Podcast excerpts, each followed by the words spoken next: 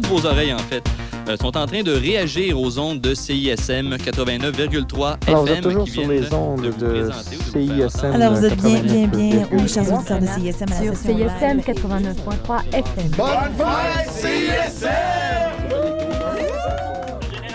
Bienvenue à la marge décortiquée. Émission spéciale aujourd'hui alors qu'on fait un saut dans le temps pour explorer un aspect pour l'instant seulement effleuré dans ce documentaire, l'information à CISM. De retour en 1985 alors que CISM n'est pas encore diffusé sur le FM avec Patrice Roy. Moi, j'ai été le premier directeur de la programmation. Et il y avait des bulletins de nouvelles.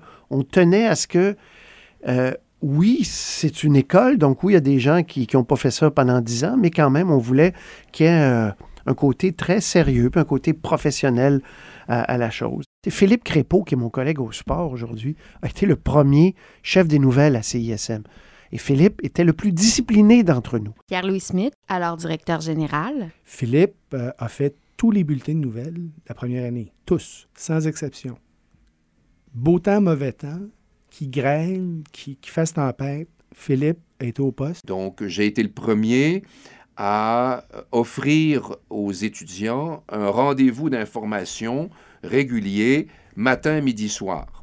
Bon, matin et midi en direct, et puis le soir, c'était en, en, en léger différé. Euh, Je me souviens plus très bien des heures, là. Mais en tout cas, il y avait un bulletin le matin, euh, avant le début des cours.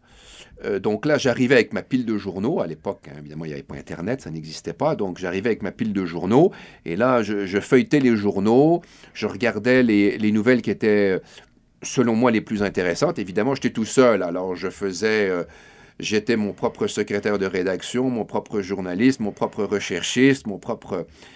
Enfin, je faisais tout. mon propre rédacteur. Donc, je faisais le tri dans les nouvelles. Euh, fallait quand même qu'on donne une place à, l'actualité euh, de la vie étudiante, l'actualité de l'Université de Montréal. Euh, mais ça faisait partie aussi de notre mandat. On, voulait que ce soit très sérieux dès le départ.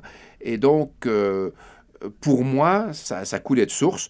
Euh, qu'on puisse donner l'actualité, qu'on suive l'actualité euh, euh, des dossiers, que ce soit au niveau municipal, au niveau régional, et on essayait parfois de suivre l'actualité nationale et internationale.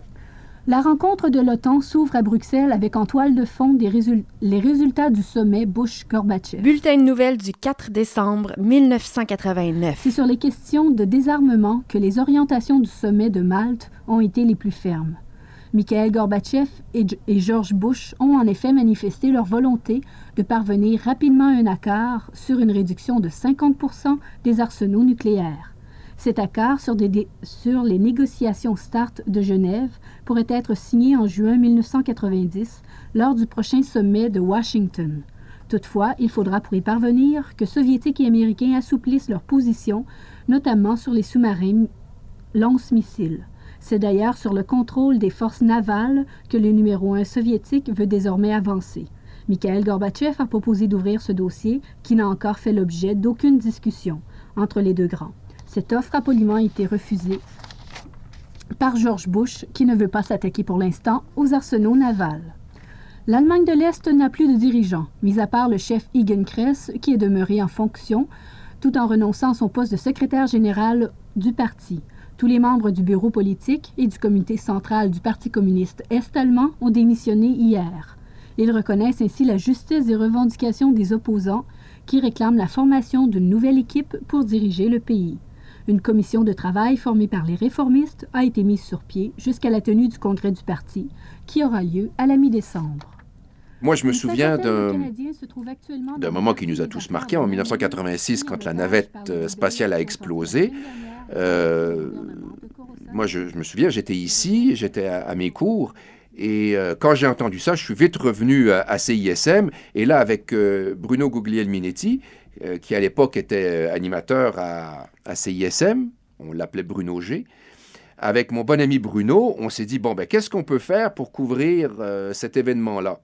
Alors évidemment, d'ici, on n'avait pas, pas grande source d'information. Donc lui, il est allé écouter chez lui, euh, il est allé écouter CNN et, les différents postes de, télévision pour avoir de l'info. Et puis, il intervenait, alors moi j'intervenais euh, en direct entre les émissions, et puis lui, par téléphone également, amenait de l'info pour, pour donner finalement, euh, heure par heure, ou en tout cas dès qu'on le pouvait, donner les derniers développements de cette tragédie euh, qui a marqué beaucoup de monde euh, en 1986.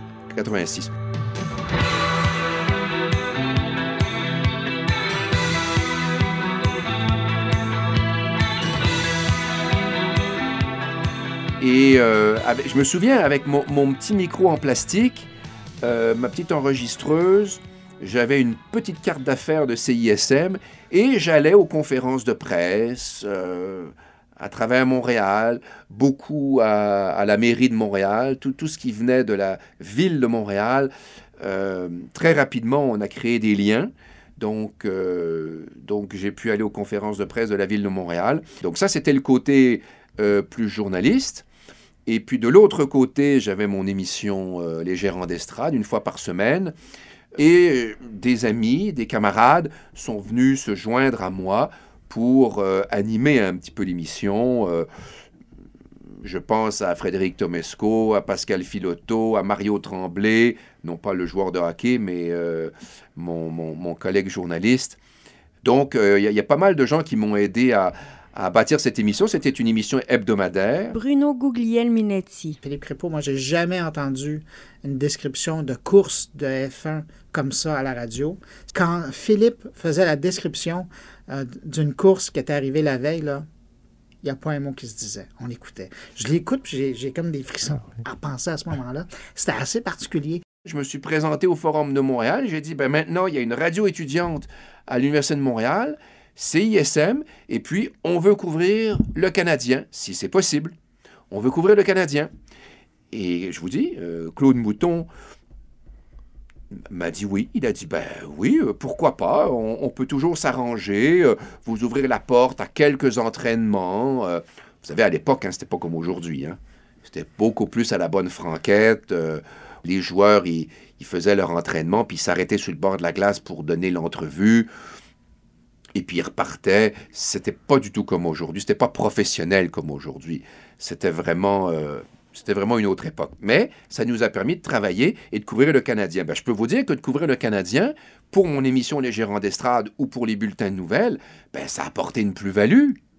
Vous pensez bien avoir des interviews des joueurs du Canadien de cette époque-là, euh, nommez-les, là, euh, Guy Carbonneau, Mario Tremblay, enfin tous ces... euh, ça valait de l'or pour nous, radio étudiante.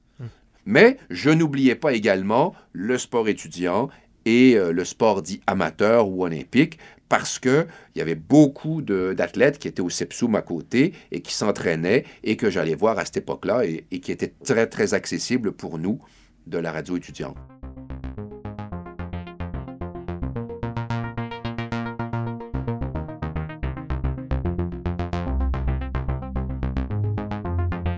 Marie Plourde, aussi animatrice à CISM à l'époque, se rappelle la tuerie de Polytechnique le 6 décembre 1989. Ma dernière émission, ma dernière mise en onde sur les ondes de CISM euh, coïncidait avec euh, le, drame de Polytechnique. Et puis, euh, ben, dans mon temps, on était, les, studios sont très, très près donc, de, de Polytechnique et on, on pouvait voir, on savait qu'il se passait quelque chose, mais on ne savait pas quoi exactement. On n'avait pas accès à l'information instantanée. Donc, on voyait monter des, ambulances. C'est tout ce qu'on savait, mais c'était un peu de bouche à oreille. Oui, il se passe quelque chose. Il y a des gens, il paraît qu'il y aura un tueur, quelque chose. Donc, ça m'a pris un bout parce que ça a été un petit moment avant que j'ai plus d'informations et je quittais CISM et je m'en allais travailler à Musique Plus parce que j'ai euh, euh, un peu euh, fait les deux pendant un moment. J'ai terminé une session parce que j'avais commencé au mois de novembre sur les ondes de Musique Plus et je travaillais sur mes cours. Et je travaillais toujours à CISM, je présentais encore euh, des émissions. Et puis, euh, entre mon trajet en autobus pour me rendre euh, à Musique Plus, mais il y avait, on, nous avait prévenu qu'il s'était passé quelque chose. Mais encore là, on était, on n'était pas sûr. Et on avait l'information, des bulletins spéciaux. Et ça n'a rien à voir avec les. les- je m'excuse, je sais que c'est très, très cliché, cette expression-là, mais je pense que ça prend tout son sens. Les cirques médiatiques qu'on a en ce moment dès qu'il y a un drame.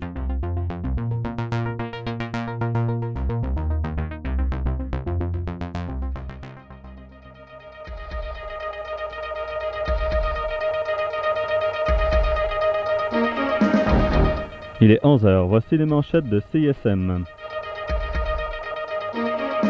Selon ICOP, les Québécois sont majoritairement souverainistes. Hong Kong tient les premières élections législatives de son histoire. Plus de détails à midi. Robert Laplante nous parle de Frédéric Zalac, qui était directeur de l'information lors des débuts de CISM sur le FM.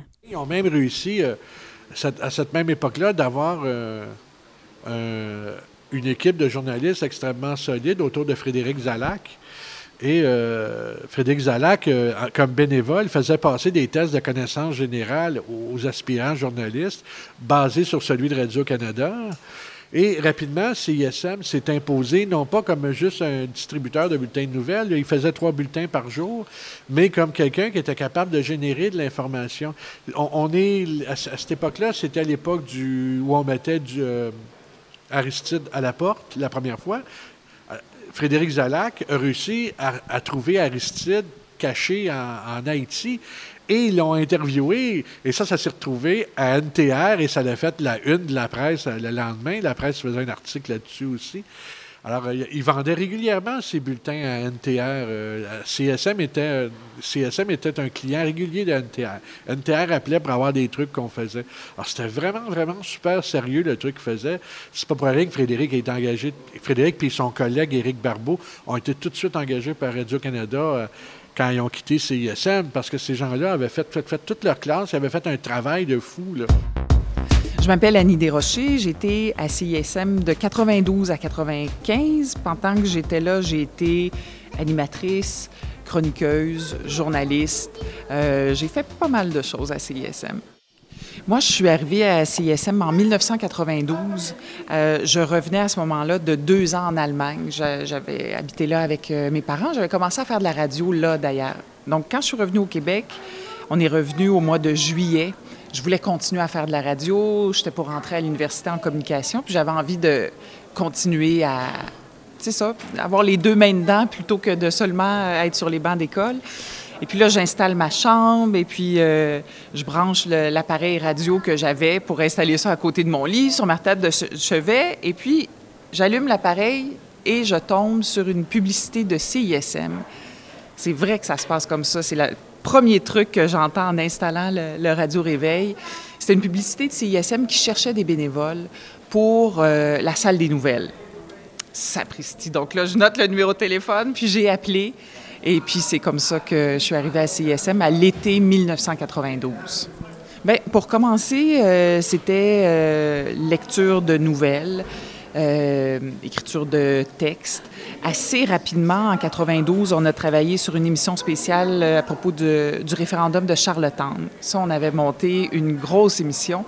Je pense que j'animais ou je co-animais cette émission-là. On avait une équipe de recherchistes qui était déployée à Montréal. Ça, ça avait été fantastique. Je me souviens que Jean-François Nadeau, l'historien, journaliste au devoir, était un de nos analystes parce que lui était rédacteur en chef du Quartier libre. Oui, c'est ça, un journal de l'Université de Montréal. Donc, il était rédacteur en chef du Quartier libre. Donc, il venait, lui, comme, euh, comme analyste pour nous analyser les, les résultats de la soirée. D'ailleurs, on avait, euh, notre émission avait été annoncée dans Le Devoir. Ça avait été pour nous un grand succès d'estime. Mais ils avaient compris ce qu'on voulait faire parce que le but du jeu, c'était pas de jouer sur le même terrain que euh, bon euh, Radio-Canada ou, ou TVA. On savait qu'on pouvait pas déployer des correspondants partout au pays. Par contre, il y avait des rassemblements étudiants, il y avait des regroupements étudiants qui militaient pour euh, un côté ou l'autre. Il y avait des profs d'université qui s'étaient penchés sur ces questions-là. Puis, on savait que pour nous, c'était un terrain à, ex- à explorer et à exploiter. Il y avait personne d'autre qui allait là. Je pense que c'est la grande force des médias plus alternatifs ou, moins grand public, sais, de- d'occuper des terrains qui sont pas occupés par les autres. Parce que de toute façon, on n'aurait pas réussi.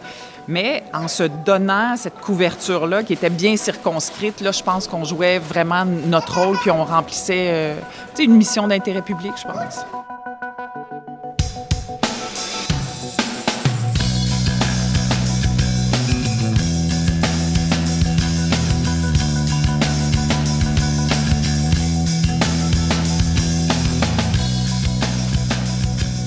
Euh, c'est l'émission du matin qu'on avait fait. On était une équipe d'amis, puis euh, il y avait le, le bulletin de nouvelles là-dedans, différentes chroniques, émission d'information du matin, euh, la musique aussi nécess- nécessairement. Donc, c'est mon implication à CISM.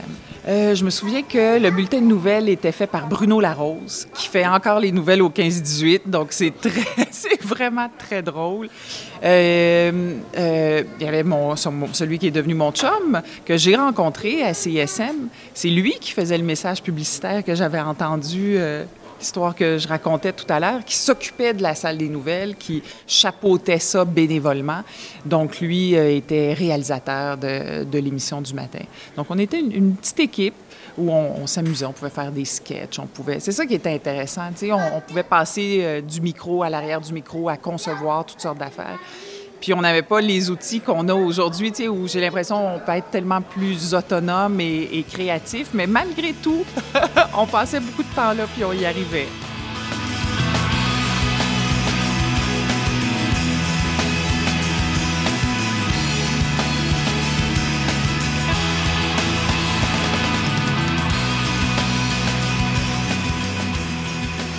Oui, moi j'étudiais à l'UCAM en, communication, puis c'est ce qui fait que beaucoup de l'UCAM passaient par CISM ou CIBL, hein, l'autre grande rivale, si on peut dire ça comme ça, parce que euh, l'UCAM n'avait pas d'antenne. Donc pour nous, c'était, on se retrouvait beaucoup à l'Université de Montréal là, à, travailler à CISM. En plus, c'était dans un contexte universitaire. Les studios étaient, c'était agréable, c'était beau. Euh, Bien sûr, on aurait rêvé à l'UCAM, surtout au profil radio, avoir no- notre propre antenne. Euh, ça se faisait pas comme ça. Donc, entre autres, c'est pour ça que notre stage s'était fait à, à CISM, que le prof de radio euh, fasse une entente, puisse euh, avoir du temps d'antenne pour ces, élèves-là qui se développaient. Je pense que c'était- le rôle puis la mission de CISM, puis il le jouait très bien. Fait que cette collaboration-là entre les universités, moi, je la trouvais intéressante. Annie Desrochers était à la barre d'une émission spéciale lors des élections fédérales de 1993.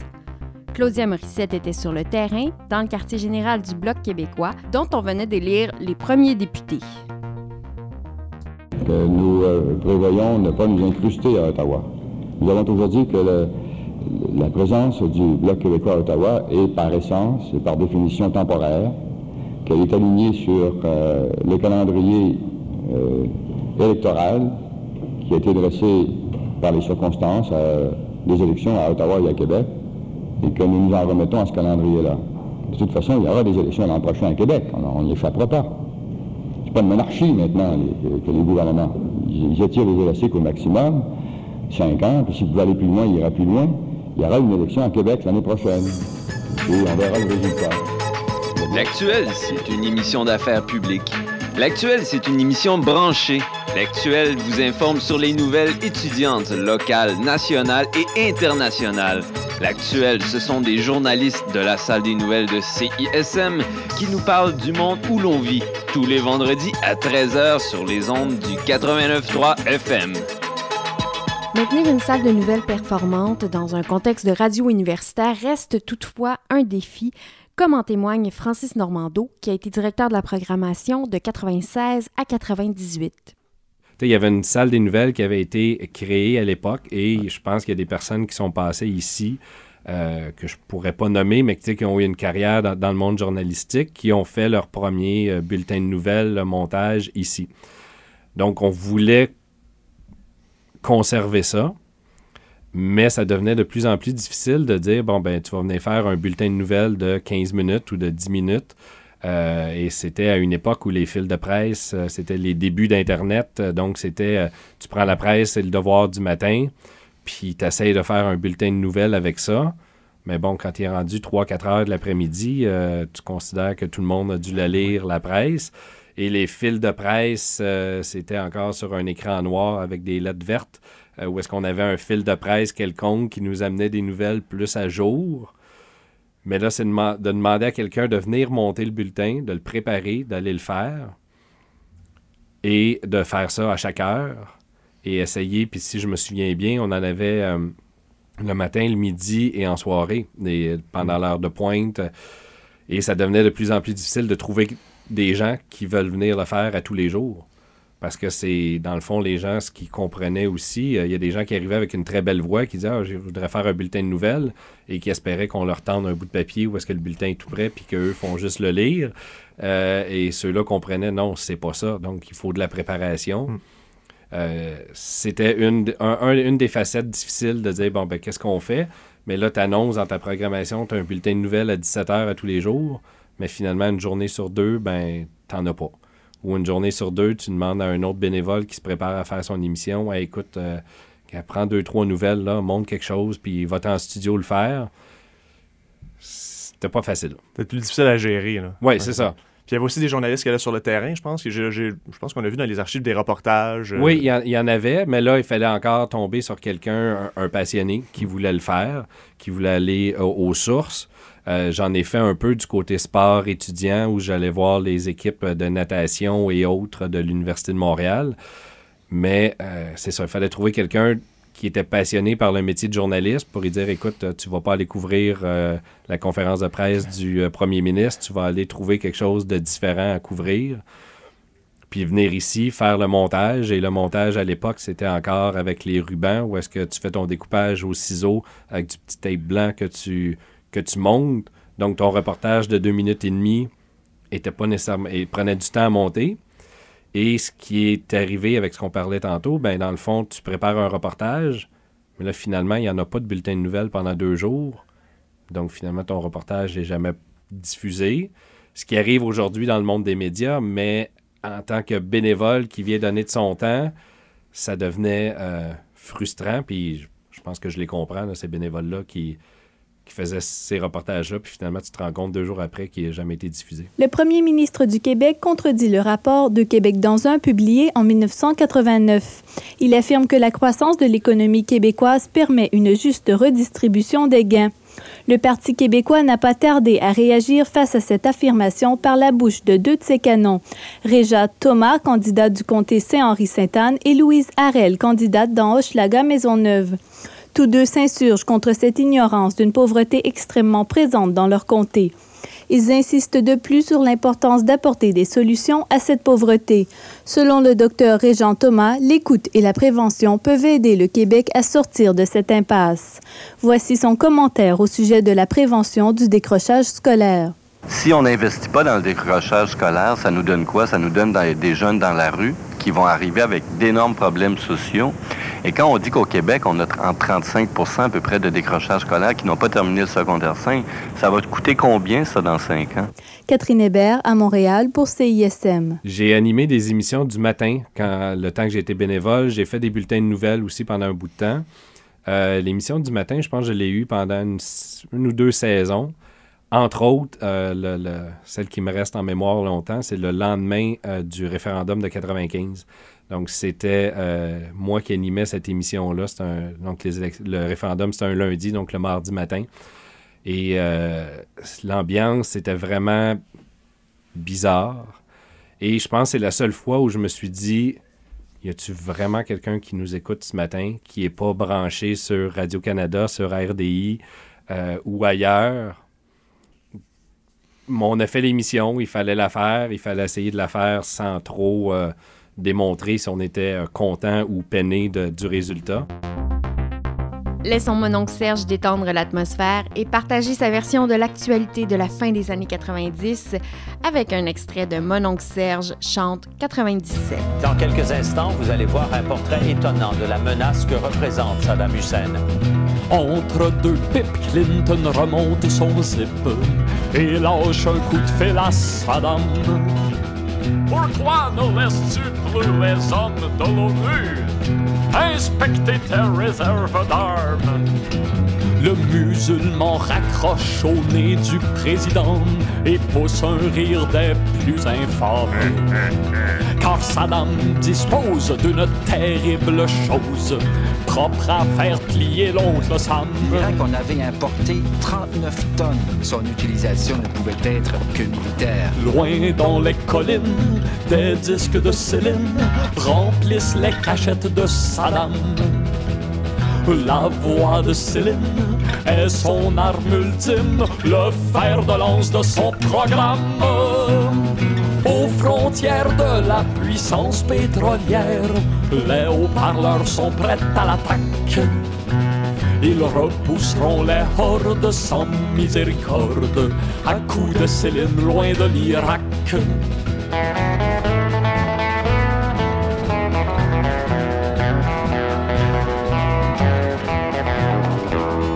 C'est l'heure du quiz qui est Tarek Aziz.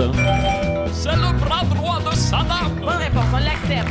Ce Aziz a fait d'une erreur du showbiz une arme des plus redoutables. dont d'infimes quantités rendent l'homme semblable à la vache folle.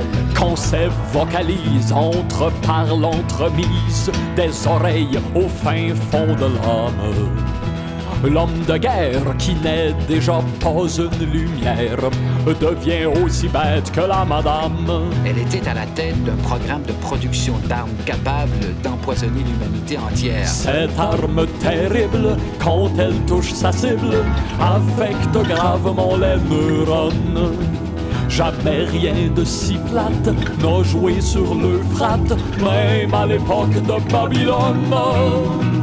Saddam montre le son et les porte-avions sombreront dans une mer calme. Il n'y a pas que le Titanic qui coule à pic au son de la voix de cette femme.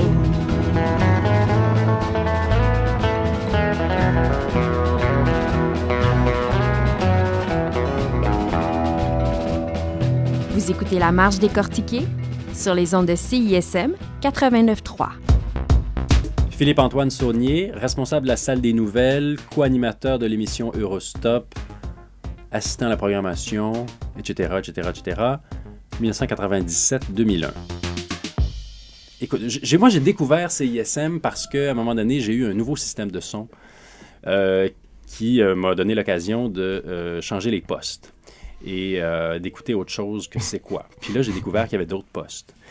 J'ai découvert, entre autres, euh, des émissions de Britpop par Elsie Martin la nuit, que j'enregistrais sur cassette et que j'écoutais dans mon Walkman après ça en me rendant au cégep.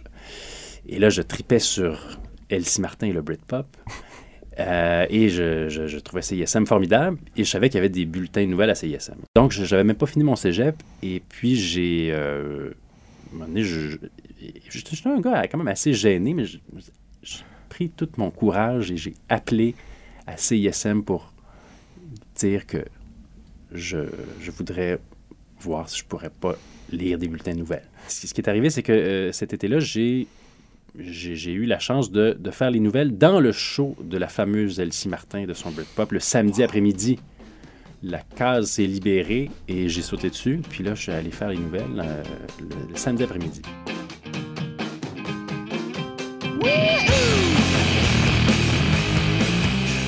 Faut dire que la salle des nouvelles, à ce moment-là, c'était un peu l'endroit où euh, ceux qui ne savaient pas où aller euh, se ramassaient.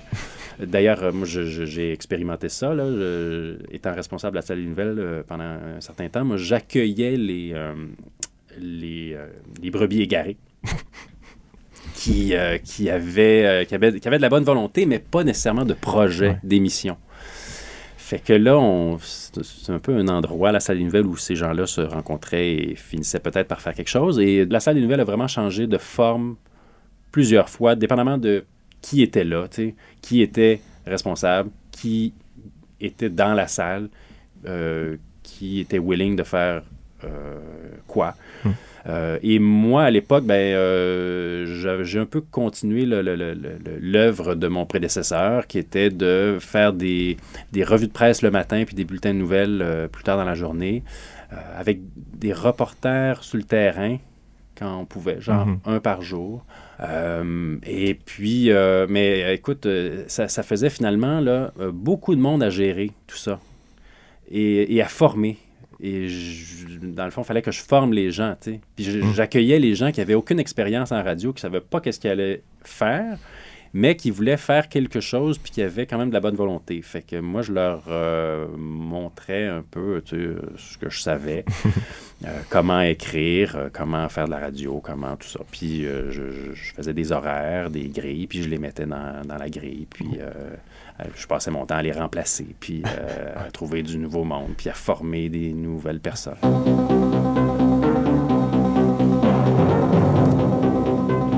Si la tendance se maintient, CISM prévoit que tous ses auditeurs seront branchés sur le 89.3 FM le lundi 30 novembre, 20h, pour être au fait des résultats des élections provinciales 1998. Faites le vote qui compte. Pour une soirée électorale plus forte, faites confiance à CISM. CISM du vrai. Il faut en faire des entrevues aussi pour euh, voir un peu comment ça marche, puis jusqu'où on peut aller, puis tout ça. T'sais, on a fait une entrevue avec un ministre à un moment donné sur je ne sais quel sujet, et euh, euh, on avait des questions sur... euh, J'avais gardé une- des questions s- pour essayer de le planter sur le fait que son communiqué était plein de fautes. Euh, puis euh, j'étais bien fier de mon coup d'éclat, mais dans le fond, quand j'y repense après, là, euh, c'est pas très intéressant là, comment t'as fait. fait que, euh, c'est le genre d'affaire que tu fais une fois. Puis t'es tout semaine de le faire à CISM, euh, à Radio-Canada.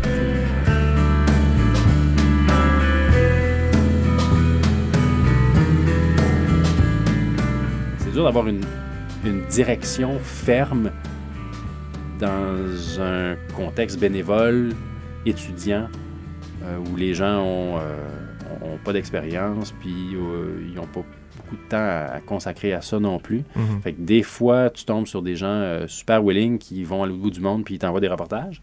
D'autres fois, tu tombes sur des gens qui, qui cherchent qu'est-ce qu'ils veulent faire puis ils apprennent à parler au micro. Fait que euh, faut que tu composes avec euh, Mhm. un peu tout ce genre de, de personnes-là. Puis ça, ça, ça- ça- ça donne ce que ça donne.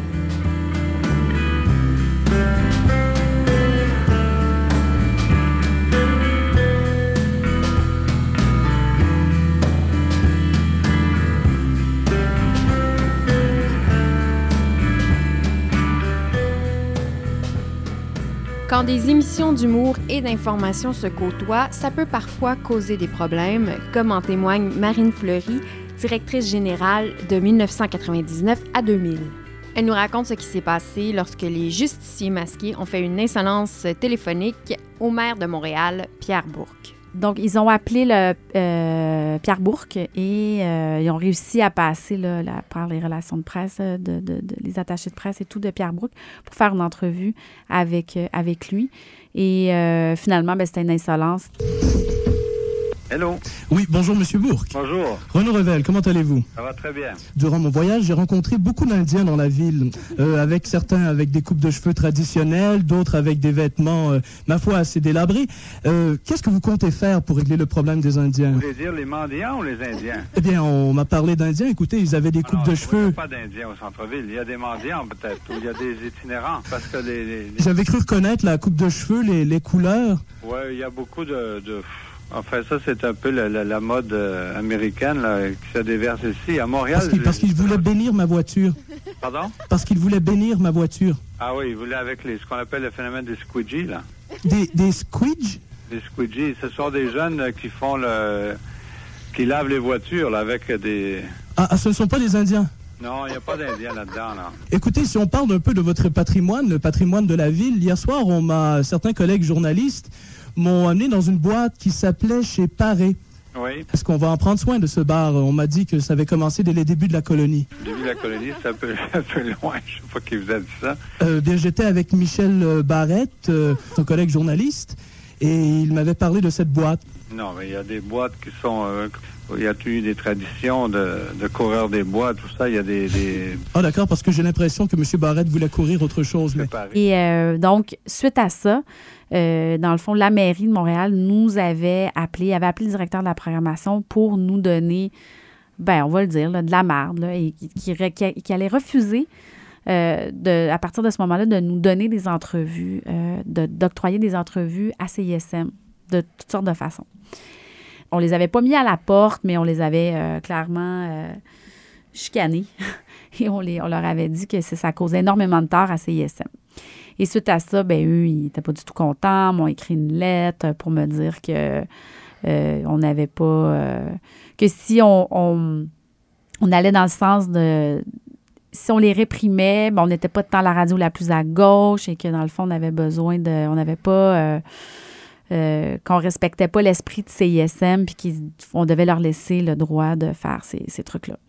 On n'a pas réagi de façon démesurée, mais c'était beaucoup plus de dire OK, les gars, c'est ça que vous faites, mais comprenez que le reste de la station, maintenant, nous, on avait une équipe, on avait une salle des nouvelles avec des gens qui voulaient faire des entrevues. Puis eux, ça faisait partie aussi de leur, euh, de leur apprentissage de pouvoir faire une entrevue avec le maire ou avec d'autres personnes à la mairie. Puis ils ne pouvaient pas le faire parce qu'ils étaient barrés. Fait c'est sûr que nous, on trouvait que c'était plus intéressant euh, de permettre à un certain nombre de journalistes de pouvoir faire des entrevues avec la mairie que euh, les justiciers masqués qui faisaient une, blague, puis on trouvait pas que ça desservait nécessairement la démocratie euh, de la station. Fait que c'était ça qu'on défendait, puis bon, évidemment, on avait de l'air un peu toton. Ben, on avait de l'air des plates, là, un peu réactionnaire. Fait que c'est toujours une façon de tourner les discours et de- d'être de mauvaise foi. Mais en fait, moi, je les ai déjà recroisés, puis on s'est parlé de ça, puis on en rit, puis c'est très drôle. puis je pense que chaque qu'ils racontent l'histoire, ils en font des blagues. Là, honnêtement, j'ai pas, pas de problème. Mais c'est ça la lettre que j'ai trouvée là, qui, euh, qui, qui m'avait adressée à moi pour euh, trouver, pour euh, se défendre de leur acte, de leur geste.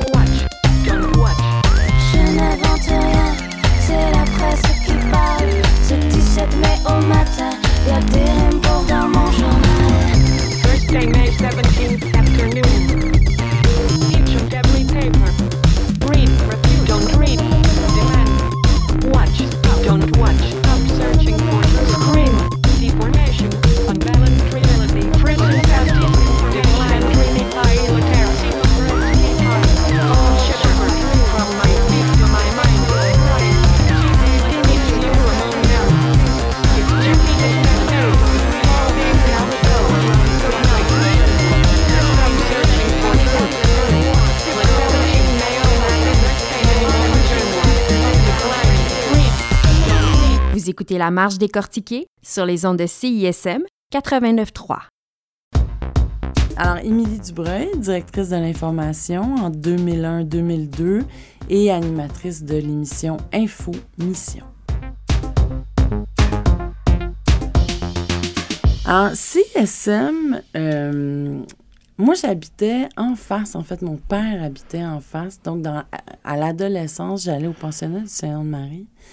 Et euh, je venais déjà niaiser dans les locaux de CISM, euh, essentiellement pour draguer les garçons qui avaient des euh, émissions de radio, qui étaient tous très mauvais d'ailleurs.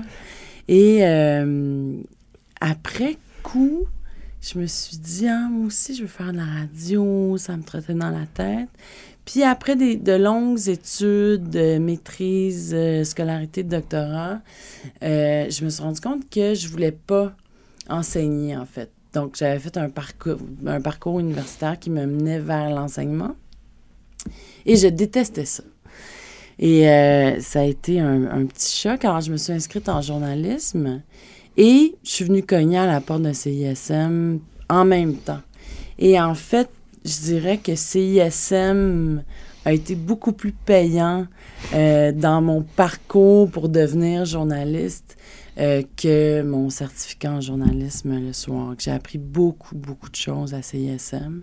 Et c'est ici que j'ai fait mon premier reportage radio. Euh, reportage que j'ai envoyé dans un concours de journalisme que j'ai gagné. C'était mon premier reportage. C'était vraiment une bouteille à la mer. J'étais un peu l'underdog, comme on dit en anglais. J'avais jamais fait de reportage. Je l'ai envoyé, je l'ai gagné. Avec ce prix-là, venait un stage à Radio-Canada. Et voilà. C'est un reportage sur euh, les jeunes filles acidiques, sur les perspectives d'avenir des, des petites filles acidiques.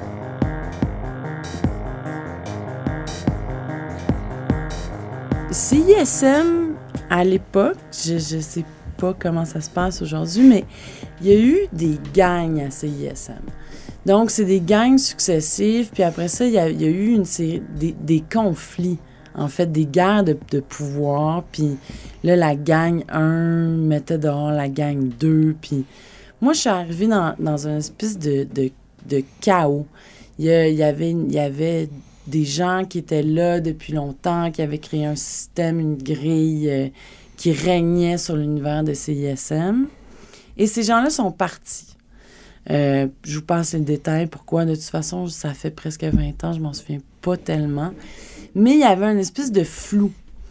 Et euh, Dave Wallet, qui était directeur de la station à l'époque, euh, après une conversation d'à peu près 20 minutes dans le corridor, m'avait dit Écoute, toi, tu étudiant en journalisme, tu as l'air d'avoir un peu de leadership. Qu'est-ce que tu dirais de devenir directrice d'information? Puis j'ai accepté euh, spontanément. Et là, euh, je me suis rendu compte de l'ampleur de la tâche parce que c'était c'était énorme à coordonner, les bulletins de nouvelles. Je pense même qu'à un moment donné, on avait abdiqué sur la, création de bulletins de nouvelles. Mais on avait beaucoup, beaucoup de gens extrêmement motivés. Et tous les journalistes qui étaient dans cette salle des nouvelles-là, aujourd'hui, pratiquent le métier et sont dans les grands médias québécois, presque tous. Dave Wallet, alors directeur général? Moi, ce que j'ai coupé en information, c'est euh, le fil de presse de Telbec, qui était une cochonnerie sans nom. Euh, puis j'ai dit, on va aller sur Internet. Les fils de presse sont tous sur Internet. Euh, fait que moi, à mon époque, il y avait euh, une salle de nouvelles. il y avait moi, ce que j'ai changé, c'était euh, on, ne lisait plus de bulletins de nouvelles parce que pour moi, c'était passé date parce qu'entre vous puis moi, si vous vouliez vous informer, ben, vous lisiez la presse, le Journal de Montréal ou le Devoir. Euh, L'avion qui s'était écrasé la veille, c'est pas par CISM que vous allez l'apprendre, là, vous allez l'apprendre par. Et là, Internet a pris sa place. Fait que nous, ce qu'on a fait, c'est qu'on a modifié le système d'information. C'est-à-dire qu'on avait deux émissions sur les zones où les gens se pratiquaient à devenir des journalistes. Euh, on avait des émissions d'information, mais journalistiques, et non plus de lecture de bulletins de nouvelles. Ça, c'est un changement qu'on a fait. Par la suite, ça, c'est après moi, ils parleront pour moi, c'est pas ma décision, mais c'est leur affaire. Euh, par la suite, c'est disparu, et c'est dommage, parce que moi, quand j'étais là, je peux te nommer les personnes, et je les croise partout, qui ont travaillé ici, Euh, tu sais, euh, Hugo Meunier, Émilie Dubreuil, euh, Étienne Truchot qui travaille maintenant à France Presse. Tout du monde qui ont fait. euh, Pascal Harrison-Julien qui est journaliste à Radio-Canada. Euh, tout du- tous du monde qui travaille en journalisme aujourd'hui et qui ont fait de l'information à CISM. Mais c'est vrai qu'il y a eu un virage. Euh, moi, j'ai même piqué quelques colères euh, assez grandioses où j'avais trouvé ici dans le studio le journal souligné en fluo où la personne relisait ce qui avait été écrit dans le journal et transformait ça en bulletin de nouvelles. Ça, pour moi, c'était une hérésie parce que c'est exactement ce qu'est la définition de la concentration de la presse. La concentration de la presse, c'est pas seulement Jessica contrôle une partie, puis Québécois contrôle l'autre, c'est aussi quand on reprend une source qui est la source de quelqu'un d'autre, et sans faire la recherche de l'information, on recrache ce que l'autre nous a écrit. Ça, moi, c'était sûr que je voulais évacuer ça parce que c'était lose-lose. C'était pas intéressant pour la personne qui le faisait parce que c'était absolument pas éducatif. Puis de l'autre côté, c'était très plate pour l'auditoire parce que tu te faisais relire le journal sans te faire dire que c'était le journal que tu avais lu le matin. Fait que l'objectif, c'était vraiment de concentrer ça vers euh, que les personnes aillent chercher l'information, partent avec une machine, puis fassent des reportages. Et c'était ça, à mon époque, euh, le système d'information. Mais la pépinière de gens qui ont travaillé ici, en tout cas, les gens de ma génération, que je suis rendu une vieille personne, qui ont travaillé ici comme journaliste, euh, ben, je les retrouve partout. Là, je les crois, puis ah, ça, ça donne, je travaille là-dessus. J'ouvre RDI ou LCN, puis tu sais, Marianne Lapierre, euh, qui est à LCN, est sortie d'ici. Euh, après ça, tu as Marilyn Marceau, qui s'occupe maintenant de toute la section Radio-Canada, euh, Estrie, euh, excuse oui, Estrie et Mauricie, euh, qui est sur RDI, Radio-Canada. Euh, Marilyn Marceau était euh, issue d'ici. Fait que, je connais toute la face.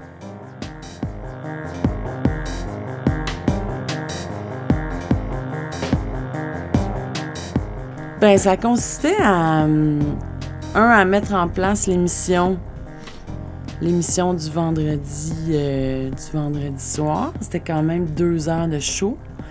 Donc, il fallait affecter nos journalistes à différents sujets. Puis c'était un magazine, alors on couvrait, on en prenait large.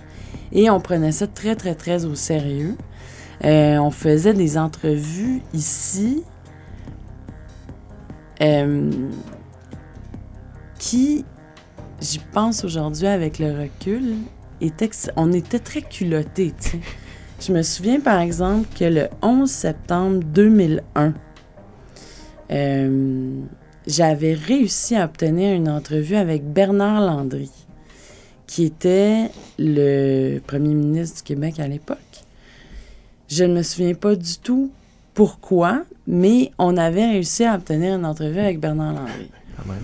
Et euh, naïvement, quand on s'est levé le 11 septembre 2001, je me suis dit, bon, là, qu'est-ce qui va arriver avec mon entrevue avec Bernard Landry? Et euh, je me suis quand même rendue au rendez-vous. Évidemment, il n'était pas présent. Et euh, personne de son entourage ne m'a appelé pour annuler l'entrevue le 11 septembre 2001. Mais c'était le genre d'entrevue qu'on faisait. Des longues entrevues avec des politiciens, avec des gens qui faisaient l'actualité. Ces apprentis journalistes qu'on entendait à l'émission Infomission le vendredi soir avaient beau prendre leurs tâches très au sérieux, ils se permettaient quand même quelques libertés à l'occasion. On avait fait des jingles absolument hallucinants. D'ailleurs, un avec Bernard Landry qui parlait, puis on entendait en arrière un film porno. Oui, ici Bernard Landry. Je peux vous dire que j'écoute CISM 89,3 quand j'ai le temps, mais j'ai pas beaucoup de temps, vous vous en doutez bien. On avait ce, genre de, créativité. Il y avait une super ambiance, en fait, puisqu'on y croyait. On avait beaucoup de plaisir. On avait vraiment beaucoup de plaisir. Je dirais qu'on se prenait un peu au sérieux aussi. On, on avait l'illusion qu'on était écouté. On avait l'illusion qu'on faisait une émission qui était importante en information. Euh, je pense que c'était une illusion dans la mesure où je pense pas qu'il y a beaucoup de gens qui écoutaient l'infomission puis que ça n'a pas marqué les esprits. Mais on prenait nos marques aussi, tu sais. On, on jouait, c'était un jeu et en même temps, on, faisait des gammes. On se pratiquait, on apprenait notre métier. Ce virage-là, on l'avait pris après ben, je pense qu'il y en a encore, là, mais euh, je, je pense qu'il faut d'ailleurs continuer là-dedans, à donner des émissions d'information, mais qui ressemblent plus à ce qui est enquête, la facture, l'épicerie, que le téléjournal 18 heures. tu sais, Parce que même dans les médias, ben, je travaille aussi de l'autre bord dans les médias dits euh, de masse. euh, on est en période d'interrogation en ce moment. Est-ce que vraiment à 22 heures, la nouvelle qui est sortie hier est encore d'actualité? Non, pas nécessairement. Fait on est en train de vraiment prendre, même nous, à Infoman, on est là-dessus.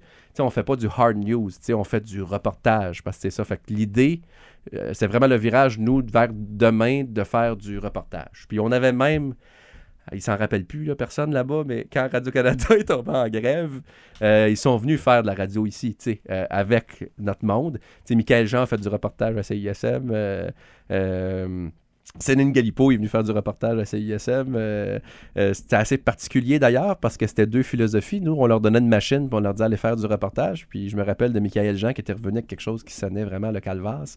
Et euh, ça sonnait un peu comme Oh, je suis là. Parce que comment t'as fait pour t'enregistrer tout dit, Ah, Je suis m'enregistrer dans la cage d'escalier. Mais j'ai dit Tu peux pas t'enregistrer dans la cage d'escalier, ça va sonner le calvasse. Puis là, elle dit Oui, mais d'habitude, j'ai un technicien de son.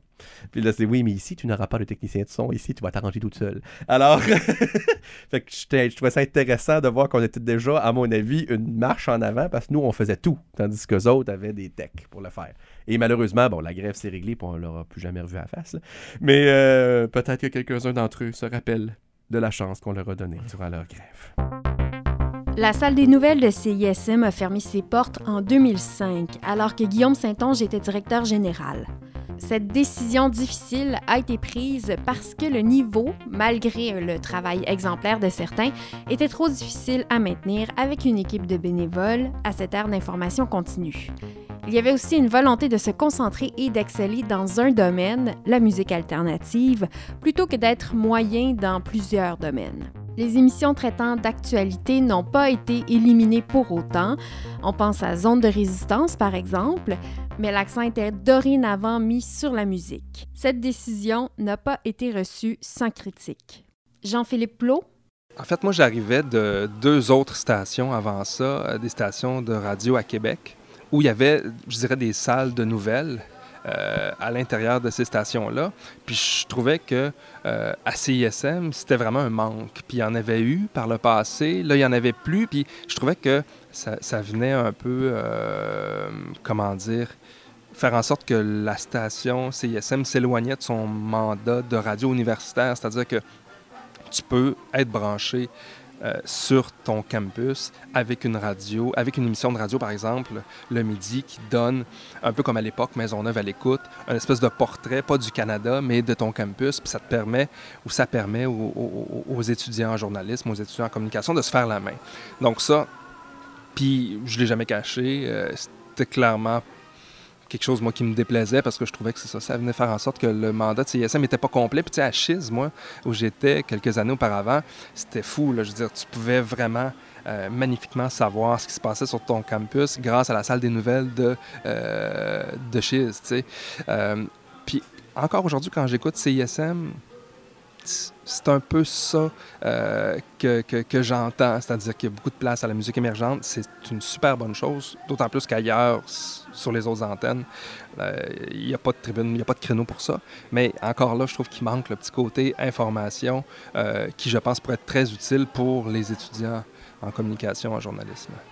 CISM à Montréal, c'est la grosse radio étudiante. S'il n'y a pas ce genre de place-là pour se former, s'il n'y a pas ce genre de créneau-là pour se former, c'est sûr que ça manque à mon sens.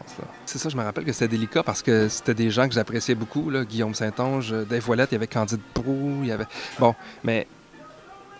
Puis je pense que ça venait me chercher euh, viscéralement parce que, tu sais, moi, je suis vraiment quelqu'un qui s'alimente beaucoup de, l'actualité internationale, mais aussi de, de, gros contenus, tu sais. Puis je me disais, y a- je voyais CISM, je voyais les radios universitaires comme des clubs écoles, tu sais.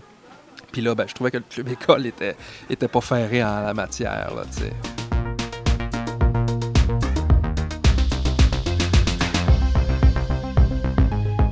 Même si les bulletins d'information et la salle de nouvelles n'existent plus à CISM, depuis le début des années 2010, des émissions traitant d'actualité et d'affaires publiques se font plus nombreuses sur les ondes de la station. On a même assisté au retour des soirées électorales en 2012. mais nous aurons l'occasion d'en reparler.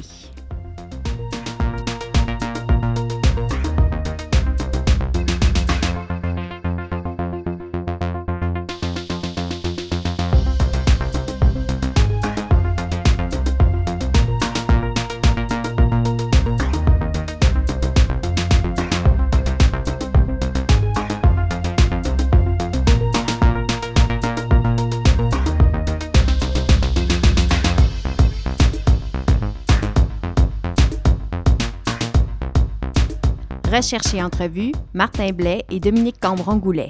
Réalisation et montage, Julie-Christine Parent. Thème, Ghislain Poirier. Idée originale et coordination, Étienne Dubuc. Merci à tous ceux qui nous ont fourni des archives.